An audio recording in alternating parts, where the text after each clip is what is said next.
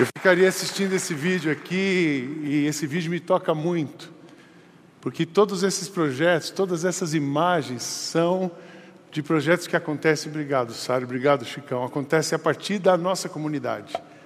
O Cozinha Generosa, Ação no Centro de São Paulo, o Parque da Ovelha, os Pastores do 21, as crianças do Gente Grande, você vê aquelas meninas, meninas ah, sendo instruídas, sendo preparadas para a vida.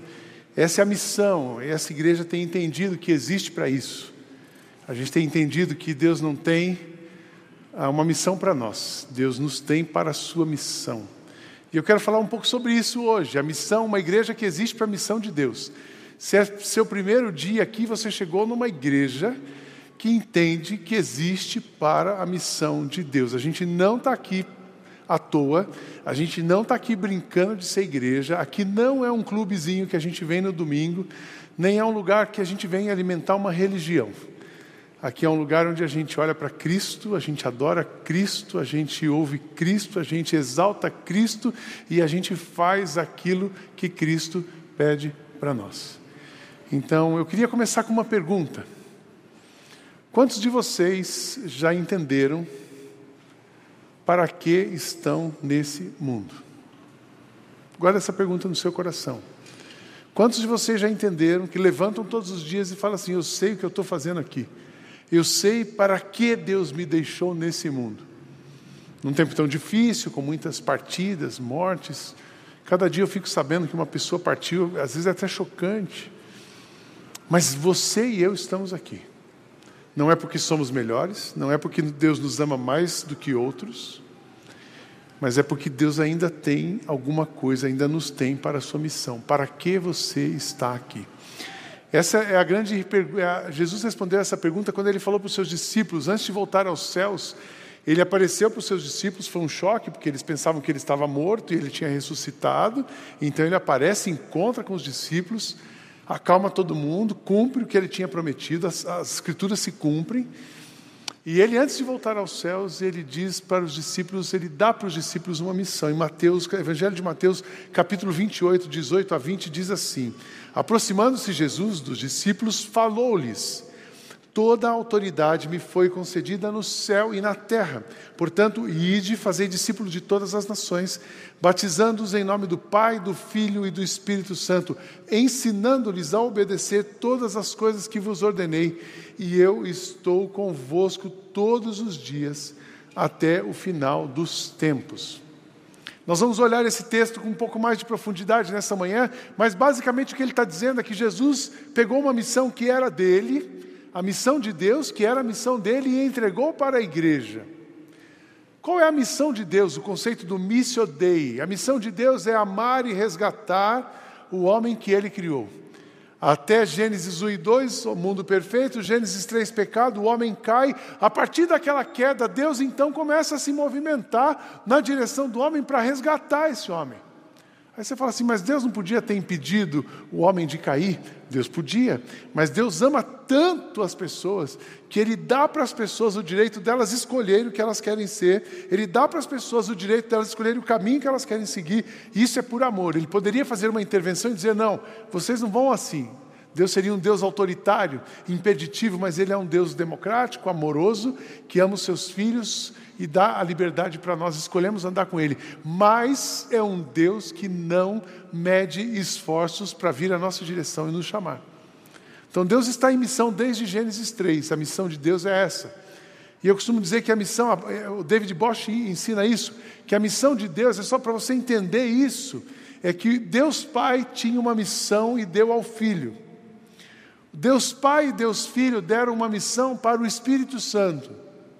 E os três juntos, Deus Pai, Deus Filho e Deus Espírito Santo, deram a missão para a igreja. Então, o que a gente está vendo em Mateus 28, de 18 a 20, é a trindade olhando para cada um de nós, igreja. Cantamos nessa manhã, somos igreja, um povo escolhido, somos igreja. O Fabiano falou disso quando nos juntamos aqui, somos igreja. A trindade, o Pai, o Filho e o Espírito Santo, diz assim: a missão agora é com vocês. A nossa missão, a missão é nossa, mas nós temos vocês, igreja, para a nossa missão. E a partir dali, Deus começa a se movimentar na humanidade. Antes de olhar esse texto, a gente vai olhar um pouco o movimento missionário no mundo. É muito interessante que Deus é um Deus missionário. O que significa ser um Deus missionário? Alguém que está amando, alguém que está indo ao encontro da dor, alguém que está preocupado com o outro, sofrimento das pessoas e vai ao encontro do sofrimento. A melhor definição de missão que eu já ouvi até hoje que é missão. Missão é ir ao encontro da dor. Onde tem uma dor e você vai, você, você faz missão. Quando tem alguém com fome, a dor da fome, você está ali. Quando tem alguém, a dor de perder um, um bebê com nove meses de gestação, não dá nem para dimensionar o que é isso. Ir ao encontro dessa dor é missão. Quando a gente vai ajudar uma pessoa que não conhece Cristo, está passando por um momento difícil e não tem a eternidade, falar de Jesus para ela, isso é missão. Tudo que nós fazemos para amar uma pessoa é missão. Nosso Deus é um Deus missionário, é um Deus que ama. Ele então cria o homem, o homem se perde e ele faz todos os movimentos. Tem o chamado de Abraão, ali em Gênesis 12, que ele fala: Eu vou fazer de você uma grande nação. Ele levanta uma família para cuidar da humanidade, e aí essa, essa, essa família se desenvolve, depois a humanidade vai lá para baixo, aí tem a história toda de, de Noé, Deus vai preservando a humanidade. Depois tem a escravidão no Egito, ele levanta Moisés para tirar as pessoas do Egito, é um movimento missionário. O, o, povo dele era escravo, então foi liberto da escravidão. Esse povo chega na terra prometida, se corrompe, se corrompe de diferentes maneiras. Toda a história do Antigo Testamento mostra a, a, a corrupção e o desvio do povo de Israel, do povo de Deus, da direção do próprio Deus. Então Deus se movimenta na direção deles. Deus levanta juízes para organizar aquele povo. Deus levanta profetas para chamá-los de volta. E Deus, então, o cuidado, o movimento missionário do céu se concretiza, se materializa num ato que eu falo que é um grande finale, que é a morte e ressurreição de Cristo. Ali Deus mostra de fato que Ele é o Deus missionário, o Deus que ama, porque Deus amou o mundo de tal maneira que deu o seu Filho unigênito para que todo aquele que nele crê não pereça, mas tenha vida eterna. Então Deus manda Jesus que redime a humanidade, que salva a humanidade, e Deus continua se movimentando. O Pai, o Filho e o Espírito Santo comissionam a igreja e nasce a igreja. A partir dali, Deus começa a ser um Deus missionário através da igreja. E é muito interessante, através da igreja com Jesus e os discípulos, através da igreja com o apóstolo Paulo, porque Paulo foi um cara que perseguiu a igreja e Deus converte Paulo e ele se torna um missionário. E Paulo é usado por Deus para expandir o reino na, na igreja antiga, na igreja da Ásia, que chega até a Europa. E essa igreja cristã se estabelece ali. E depois, em 1517, Deus continua sendo um Deus missionário. Discípulos, apóstolos, Paulo, apóstolo, depois a igreja primitiva, a igreja institucionalizada, a reforma protestante, em 1517. Ali na Alemanha, simultaneamente Alemanha, Suíça, Inglaterra e França, o movimento missionário de despertamento que nascem as igrejas protestantes e essas igrejas se espalham pela Europa. Você já imaginou que toda a Europa foi evangelizada? A Europa é o berço ali, depois da Ásia é o berço do cristianismo. E da Europa toda tem os movimentos avivalistas, os morávios, e eles cruzam o oceano e chegam nos Estados Unidos e fundam uma nação protestante, cristã, evangelizada, que conhecia Cristo, Estados Unidos da América, Canadá, completamente evangelizados por protestantes. E esse movimento de Deus na humanidade, tudo isso é Deus se movimentando.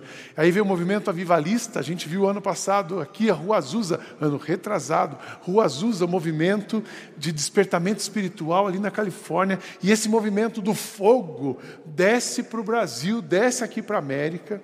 Quem é assembleiano sabe disso, a primeira igreja evangélica brasileira a ser fundada foram os assembleianos. E aqui tem muito assembleiano, todo bom batista foi antes assembleiano.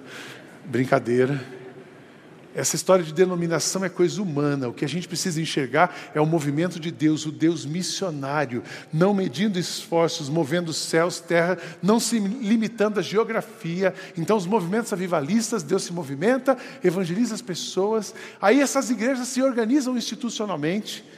E aí, quem é batista e quem é eh, crente há mais tempo, vai lembrar que tinham as agências missionárias, e Deus chamava uma pessoa numa igreja, a agência missionária enviava aquela, aquele missionário para um outro país, e nós tínhamos os missionários, e a igreja sustentava os missionários. Estou falando de coisa antiga? Não, estou falando de hoje, mas movimentos de Deus, o chamado da igreja local. E aí aquele movimento, e, foi tão interessante que a nossa junta de missões chegou a ter 1.700 missionários no mundo, só os batistas. A junta de Richmond tinha mais de 15, 20 mil missionários no mundo. No mundo inteiro, e as igrejas sustentando os missionários, esse movimento de evangelização do mundo, e de repente os países de primeiro mundo, há uma movimentação diferente. Os países pobres, do terceiro, chamados de terceiro mundo, como o nosso país, Deus muda o foco e a partir daqui começam a ser enviados os missionários. E isso acontece há 20 anos atrás.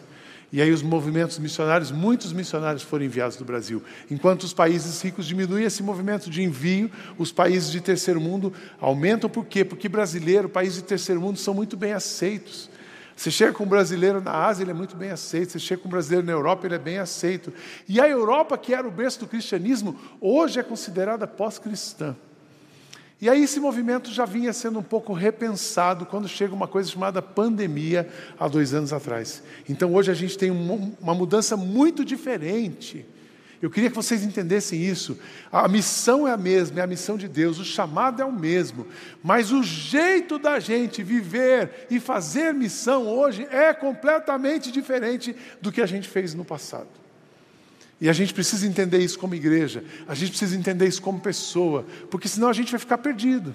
Senão a gente vai ficar tentando, brigando com uma coisa que não existe mais. Sabe você lutar por uma coisa que não existe mais. É muito interessante que antes a gente aqui, igreja, nós estamos aqui, a gente olha a agência missionária que nos apresenta um missionário que traz para nós uma causa.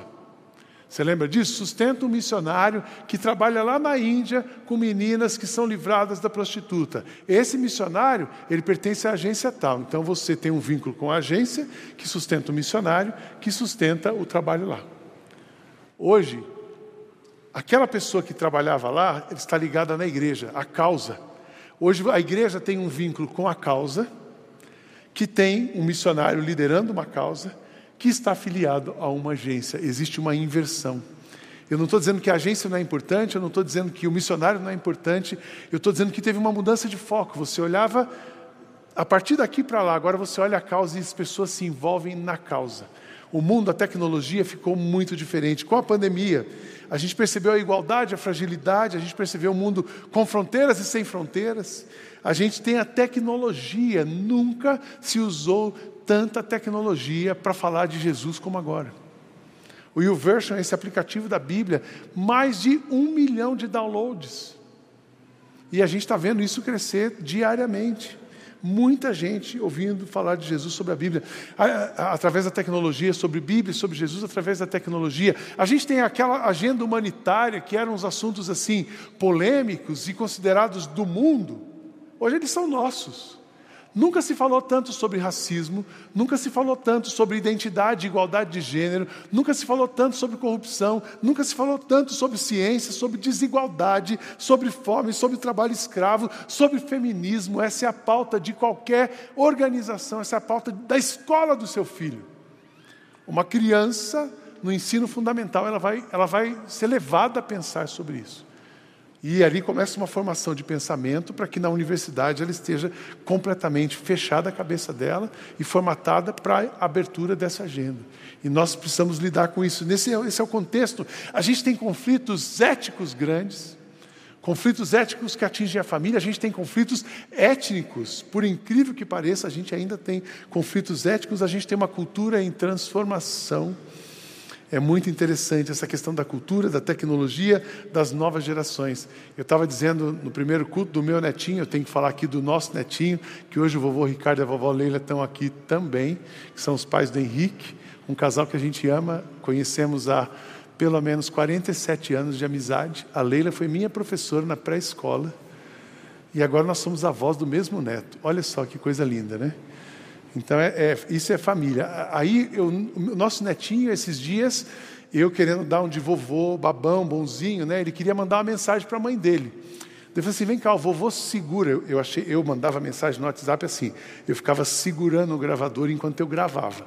Eu assim, o vovô segura para você e você fala com a sua mãe. Ele assim, vovô não precisa, é só pegar o dedo e puxar assim. Eu falei, você está brincando, Dani, é isso mesmo? É, é assim, ó. E aí eu, mãe, vá, vá. E eu não sabia. Um moleque de dois anos e meio ensinando o vô, tiozão, a levantar no, no gravadorzinho e mandar mensagem. Percebe que esse é o mundo que a gente tem que falar de missão? Imagina se esse menino chega na igreja agora e tem um flanelógrafo para ele. Vocês não sabem nem o que é flanelógrafo, né? Quem tem menos de 32 anos não sabe o que é flanelógrafo. Quando eu era criança, tinha uma figura e tinha uma, uma, um tecido assim, tipo uma flanela. Aí tinha outra flanela lá e você ia contando a história e colando as figuras no flanelógrafo. E aí o cara muda assim um negocinho e grava. Um mundo em transformação, uma cultura em transformação, ao mesmo tempo que a gente tem uma busca por religião tão grande. À medida que as pessoas se sentiram vulneráveis, elas perceberam, ah, ah, ah, e agora eu preciso de alguma coisa. Hoje nós vamos batizar 30 pessoas. Eu tive a oportunidade de conversar com uma delas. Né? Das 30 eu pude conversar com os outros pastores conversaram também. Mas você vê a busca por Deus aumentou. Querem Deus, mas não sabem onde encontrar Deus. E a gente tem uma pobreza extrema em crescimento e a gente tem um secularismo. As pessoas, elas, à medida que elas vão se estabelecendo, a pandemia, trouxe, a pandemia deixou muita gente rica, os ricos estão 30% mais ricos. A pandemia deixou muita gente confortável, porque fazer home office, quem conseguiu trabalhar bem de casa é uma beleza. Você toca a vida, você faz tudo dentro do seu tempo. Quem consegue viver bem no home office e entregar no home office está numa boa então a pandemia foi muito boa. Daí você acha assim, bom, pandemia fiquei mais rico, pandemia trabalho de casa, pandemia não peguei, estou protegido, tem vacina, eu não preciso de Deus para viver. Isso é o que a gente chama de secularismo. Secularismo é quando uma pessoa tem todos os mecanismos de estabilidade e acha que não precisa de Deus. Ela tem tudo e não tem nada, porque dentro dela fica o vazio da presença de Deus. É nesse contexto, irmãos, que Deus está chamando você, que Deus está me chamando, que Deus nos preservou. É nesse contexto que Deus está dizendo assim: olha, vocês estão aqui para que todas as pessoas sejam cuidadas e amadas por mim através de vocês. Sabe aquela pessoa que trabalha na sua casa, que é super humilde, que anda pra caramba, que levanta cedo, pega um ônibus, que lida, viaja bastante tempo, trabalha na sua casa, cuida da sua casa, faz todo o trabalho, depois ela pega um outro ônibus e ela vai para casa e de novo, essa pessoa e você, essa pessoa, Deus pôs na sua casa para ser alvo do seu amor. Sabe aquele vizinho de cima, de baixo, que você nunca viu, mas você sabe que existe alguém em cima, alguém embaixo, alguém do lado, do outro lado. Ou se você mora num prédio de um, andar, um por andar, pelo menos você tem um em cima e um embaixo. Mas você nunca viu. E agora com máscara fica muito mais educado você não cumprimentar alguém. É, é educado você não cumprimentar as pessoas. Está de máscara. Ah, desculpa, eu estou de máscara. Mas Deus colocou você no lugar onde você mora, na empresa onde você trabalha. Deus deu para você o que Ele deu. Deus deu para você as competências que Ele deu a você, para que você seja um instrumento dele na missão de transformar o mundo. Amém, irmãos? A gente precisa entender isso, foi isso que Jesus disse para os discípulos. Eu quero que você aprenda nessa manhã quatro coisas objetivas. A primeira delas, olhando para esse texto, que você está aqui para a missão de Deus. E aí eu respondo essa primeira pergunta: para que você está aqui? Você está aqui para a missão de Deus. Então Jesus chegou perto deles e disse: Deus me deu todo o poder no céu e na terra, portanto, vão o que você está fazendo no mundo? Estou aqui para a missão de Deus. Qual é a missão de Deus? Amar e cuidar do mundo que Ele criou. É para isso que você é o que você é. É para isso que você tem o que você tem. É para isso que você está vivendo o que você vive. É para isso que essa igreja foi preservada. É para isso que essa igreja está nesse lugar. É para isso que Deus tem cuidado de nós todos os dias. Não tem um dia que Deus não abençoe essa igreja. E Deus abençoe essa igreja para que a gente possa abençoar outras pessoas. Eu existo, você foi criado, você está aqui para a missão de Deus. Você pode repetir isso comigo na primeira pessoa? Eu estou aqui. Mais uma vez.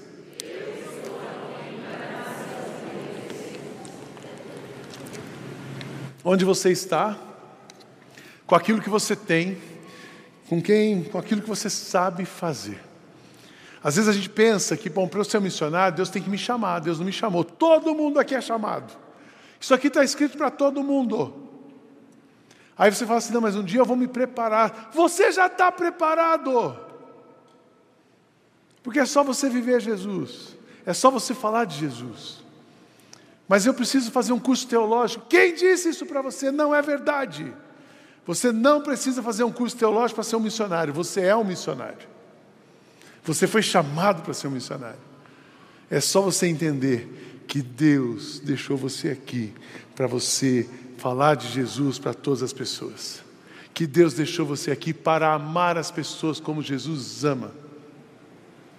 Deus não chamou você para ser aquele crente xiita e chato. Tem crente que é xiita e chato. Fica falando de Deus toda hora, fica pregando, vai falar para a pessoa que você vai no inferno, põe o dedo no nariz da pessoa. Isso não, não é isso. Viver a missão de Deus é transpirar o amor de Deus perto da pessoa e apresentar o plano de salvação para ela e, e, através da sua vida, inspirá-la a conhecer o Deus que você conhece. E aí você ganha o direito de falar para ela, e depois que você ganhar o direito de falar para ela, aí sim, aí sim você fala e ela vai entender. Primeiro ela entende você, para depois ela entender a missão que você está dizendo para ela que você abraçou. Então, esse é o movimento de Deus. O propósito da sua vida é descoberto quando você encontra sentido naquilo que você faz, e você só encontra sentido nas suas ações quando elas são desenvolvidas para amar e cuidar das, das pessoas que Deus ama. A segunda coisa que eu quero que você aprenda, e esse texto nos ensina, primeiro, que você está aqui para a missão de Deus, portanto, vão. Jesus chegou perto e disse: Deus me deu todo o poder, então vão. Da segunda, ele continua: vão aonde? Vão a todos os povos do mundo. Aonde você está? Com o que você faz? Se toda pessoa que segue Jesus entender que ela é missionária naquilo que ela faz, ela muda o mundo. Eu tinha um médico aqui na nossa comunidade e ele entendia assim como médico, médico normalmente ganha bem, tinha um bom, um bom rendimento. Ele entendia que, como médico, ele tinha que separar mais dinheiro e doar mais para sustentar os missionários. Maravilha, não estava errado com isso. Mas quando ele entendeu que você também é um missionário, ele aumentou o tempo dele no hospital. Então, se ele tinha que ficar lá seis horas, ele ficava mais duas, porque aquelas duas horas ele conseguiria atender mais gente pelo SUS e abraçar mais pessoas e cuidar mais pessoas. Ele estava em missão. Então você é um médico atendendo gente, você é um médico, é missionário. Uma professora na sala de aula. Quantas famílias de alunos da CAT e ex-alunos vieram para a igreja a partir da interação na sala de aula? Quantas pessoas chegaram aqui que nunca ouviram um pastor, mas viram você? Então nós somos missionários, fazemos missão onde estamos. O seu negócio, a sua empresa, o seu consultório, a sua casa. Um simples bolo que você faz e dá de presente para um vizinho vira um bolo missionário. Uma coisa simples. Um simples bom dia diferente que você dá para a pessoa que abastece o seu carro. Quando você para num posto para botar gasolina, faz diferença. E eu fico impressionado de ver como as pessoas estão sedentas por Deus. Eu fico impressionado de ver como as pessoas estão ah, ah, ah, ansiosas por receber alguma coisa de Deus. Semana passada a gente fez uma imersão bíblica no farol. Nós levamos Bíblias para todos os participantes, era uma Bíblia diferente, era em TLH, uma Bíblia bonita, grande, celebrando a recuperação. E eu disse assim: puxa, os nossos funcionários aqui trabalham no farol, eles precisam. E eu não levei Bíblia para eles, eu me senti super mal. Trabalhando numa organização que pertence a uma igreja e não tem uma Bíblia, Ontem, sexta-feira, levamos uma caixa de Bíblia bem bonita para eles. Não dei Bíblia daquela ruim, não. Tem Bíblia com a letra, não tem Bíblia ruim, mas tem Bíblia com a letra muito pequenininha. A Bíblia é sempre boa, mas Bíblia com a letra pequena, aí a pessoa não enxerga, ela não lê. Então, eu falei, eu quero dar uma Bíblia que a pessoa vai ler. Uma Bíblia bonita, NTLH, com letra grande. Levamos uma para cada funcionário. Você precisava ver a alegria daquela turma. Pastor, a minha Bíblia ainda não chegou. Fala com a fulana, que está lá. Os que estavam no primeiro turno receberam. Eu vi que tem Bíblia para a gente hoje, tem Bíblia, tem Bíblia. Agora nós vamos começar com culto. Quem não é crente ali vai conhecer Jesus naquele hotel. Tomara que ele seja um bom funcionário, mas também tomara que ele seja um conhecedor de Jesus naquele lugar. Luz para o coração de quem trabalha ali. Você, o nosso Deus é um Deus missionário e a missão de Deus acontece onde você está. Vão para todos os povos do mundo. Que mundo Jesus está falando? Que mundo a gente. Eu queria ressignificar com vocês a palavra mundo. O mundo de hoje, o mundo de fora e o mundo do outro. O mundo de hoje, o mundo aqui, olha, nosso mundo. Sabe esse mundo de crente que a gente vive? Eu falo que o mundo é pequeno, o mundo de crente é menor ainda. A gente que vive numa comunidade como essa, eu não sei vocês, mas às vezes eu tenho a sensação de que a gente está vivendo no céu. A gente vem aqui, a gente tem tanta coisa boa para fazer. Ah, mesmo que você trabalhe muito, você tem sempre uma boa oportunidade de entender o nosso mundo, mas que aqui não é um clube que Deus nos colocou aqui para fazermos diferença. Esse é o nosso mundo de hoje. O mundo ser uma igreja que serve aos propósitos da nossa geração. Ao mesmo tempo, entender o mundo de fora. O mundo de fora são aquelas outras culturas que falam outras línguas, que falam, têm outra mentalidade a dialogar com a cultura e com as culturas, sair das quatro paredes, entender o mundo de fora, é a gente ter um pensamento ser globalmente, globalmente local e localmente global. Enxergar o mundo a partir de um local, enxergar o, o local a partir do mundo. É, é esse mundo sem fronteiras que a gente vive, nós precisamos enxergar esse mundo. Como é que isso, como é que é isso na prática, Sidney? Na prática é você, quando você fizer uma viagem para a Europa, você entender que Deus está levando você lá e você é um cristão. Você tem dentro de você luz. E essa luz, aliás, o pessoal da luz não me acendeu hoje aqui com vocês. Você tem luz, aí sim. E você tem luz, e Deus colocou você na Europa, não é só para tirar uma foto bonita na Torre Eiffel, é tão legal, né? Aí você fala: meu sonho é tirar uma foto na Torre Eiffel. Aí você fala assim: não, meu sonho agora é ir na Itália, comer pizza na Itália. Esse é o meu. Eu ainda quero comer pizza na Itália. Que dizem que é do Brasil é melhor. Quero ver se é verdade. Aí Deus vai. Aí você fala assim: não, meu, negócio, meu sonho é tirar uma foto naquele telefoninho em inglês assim, de Londres. Toda viagem que você fizer para a Europa, Deus está te levando para lá, não tem nada errado em tirar foto. Nada errado em passear na Europa, mas Deus está te levando lá para acender a luz. Você pode passar numa igreja europeia e ser um pregador numa igreja no fim de semana. Todos vocês, estou olhando vocês dois aqui, todos vocês dois podem ser ótimos pregadores, ainda lidera o louvor. Prega, dá palestra para empresário, ainda lidera o louvor, ensina a criança. Faz quatro em um. Qualquer cidade que você vai passear. É tão bacana, estou vendo o pessoal agora em Dubai, Abu Dhabi, Emirados Árabes, né? E eu falo assim: quanto crente botando o véu mesquita podia botar o véu mesquita e a Bíblia assim do lado, né? Tudo bem que os caras vão te pegar lá, mas. Tira com a mesquita e do outro lado põe Jesus assim. Para a gente não ficar sendo enganado. Nós estamos em missão, seja no mundo muçulmano, seja no mundo europeu, pós-cristão, seja na comunidade aqui do lado. As meninas que moram aqui no Areião, que às vezes não vem para a aula porque essa questão da pobreza menstrual, que polemizaram isso, politizaram a pobreza menstrual, isso é um problema sério. De meninas pobres não vão para a escola porque não têm o seu absorvente, mulheres que perdem o emprego ou não foram no dia da entrevista porque não tiveram condição de estar lá. A Foco está no movimento desse e a loja Marisa se interessou para já ter um projeto desse. Nós vamos, nós vamos ser um instrumento de Deus para acabar com isso, gente. A gente tem que ser igreja, isso é igreja. Quando eu falo do mundo de fora, quando eu falo do mundo de fora, eu estou falando desse mundo. Esse não é o nosso mundo. Esse não é o mundo de ninguém que está aqui. Mas é o mundo de mais de 50 mil pessoas a 5 quilômetros daqui. O mundo do outro o mundo, e vocês vão para onde você está, ide por todo mundo, o mundo de hoje, o mundo de fora e o mundo do outro. O mundo de outro, o ide nos convida a entender o mundo do outro. O que é o mundo do outro? Suas emoções, os excessos, as faltas e mostrar que Jesus está disposto não só a mudar o mundo, mas a mudar o nosso mundo e mudar a nossa, nosso mundo interior. A pandemia evidenciou palavras como empatia, como compaixão, com misericórdia, mas é tudo isso que Jesus pede para nós. Missão, missão se materializa na bondade, na misericórdia, no amor. Missão, eu faço missão para amar. E nós conseguimos amar porque Ele nos amou primeiro. Então, entende isso. Portanto, vão, somos todos missionários. Vão aonde? Vão aonde você está. Terceira coisa, missão integral.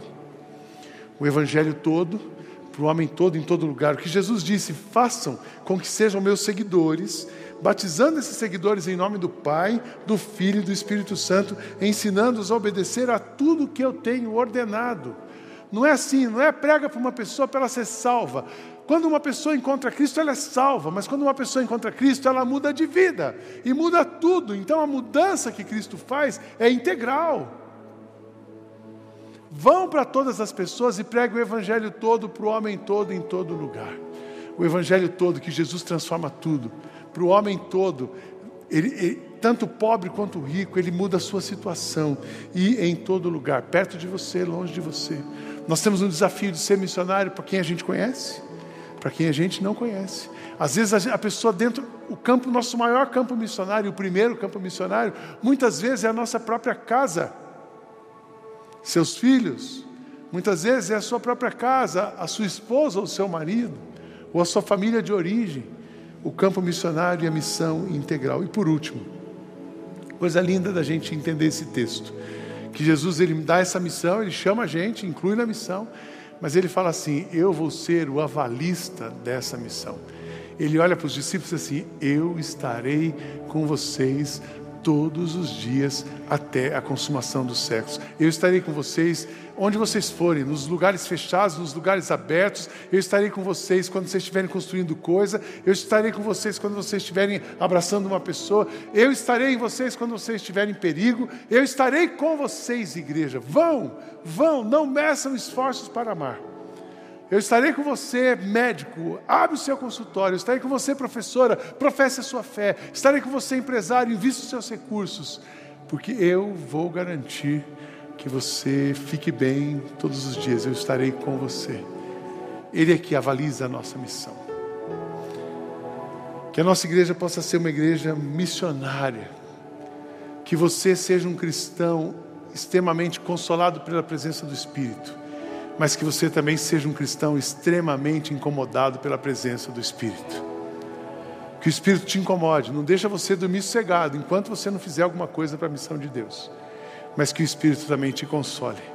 Enquanto você luta, passa pelas suas dores, todos nós passamos por lutas. Que sejamos consolados e que sejamos incomodados. Eu quero deixar quatro desafios práticos para você. O primeiro deles, viva Jesus onde você está. Viva Jesus, simplesmente vive Jesus. Tudo que você fizer seja para a glória dele. Segundo, fale de Jesus onde você estiver. Simplesmente fale de Jesus, se apresente como um filho de Deus. Ofereça para orar por uma pessoa. É muito interessante. Você convidar a pessoa para um culto, ela, ela vai ser educada e não vem. Se oferece para falar, às vezes ela vem, né? Se oferece para a pessoa, mas assim, vive Jesus e faça uma oração, pede para orar por uma pessoa. Nunca vi uma pessoa rejeitar a oração. Você fala da oração, o cara quer oração. Ore por alguém. Se a pessoa não aceitar, ore em silêncio, mas ora também. Ore por alguém, viva Jesus. Terceiro desafio: doe uma parte do que você recebe por mês. Eu, eu tenho esse sonho que entre no nosso, no nosso cotidiano, nossa mentalidade assim. Nós fazemos parte de uma comunidade onde a gente investe no reino parte daquilo que a gente ganha. Então, você já, quando você faz sua compra, você já tem uma cesta básica. Quando você vê um acampamento, você já faz a inscrição. Quando você passa ali, você, quando você tem um presente, você já sabe onde você busca um presente. Você almoça pelo menos uma vez por semana nesse restaurante. Você é padrinha criança, você separa o que você tem. Você não tem dinheiro, você separa seu tempo. Você não tem dinheiro nem tempo, você ora, você põe o seu joelho no chão. Todo mundo pode fazer missão. Todo mundo pode ser generoso e repartir uma parte daquilo que tem. E por último, que você seja missionário, voluntário, numa ação missional da nossa igreja. Todos aqueles projetos, cozinha generosa, eu olha, eu admiro. Deus chama cada um para uma coisa. Tem gente, muita gente da nossa igreja indo para cozinha generosa aos domingos, na hora do almoço, e quinta, se, quinta segunda, quinta e sexta Cozinha Generosa sai daqui no fim da tarde e vai distribuir comida ali naqueles moradores de rua do 18 quilômetros. Vão entrando por Osasco. Eu perguntei uma vez para o Gustavo, até onde vocês vão? Assim, olha, se a gente quisesse ir até o fim, tem morador de rua em tudo quanto é canto. Precisa ter mais gente, mais comida. Então, cozinha generosa. compassiva no 242, gente grande, ser voluntário no gente grande, início de carreira, igrejas 21. Esse ano nós estamos apoiando 120 igrejas. É gente pra caramba. Você pode ser voluntário, você pode doar passagem para os pastores. Nós vamos trazer esses pastores para cá em setembro. Enfim, você pode ir até um lugar onde tem uma igreja. Seja um missionário. Se você não sabe para que você está aqui, para que Deus deu o que deu que deu para você, você está aqui para a missão de Deus. Deus deu o que deu para você para a missão de Deus. O Espírito que te consola é o Espírito que vai te impulsionar para a missão de Deus. A gente vai cantar, mas antes de cantar, vai passar de novo aqueles projetos. Nós vamos ficar em silêncio. Você vai ver os projetos. Enquanto você vira esses projetos, pergunte para Jesus: onde o Senhor quer me usar? E deixe o seu espírito colocar vontade no seu coração.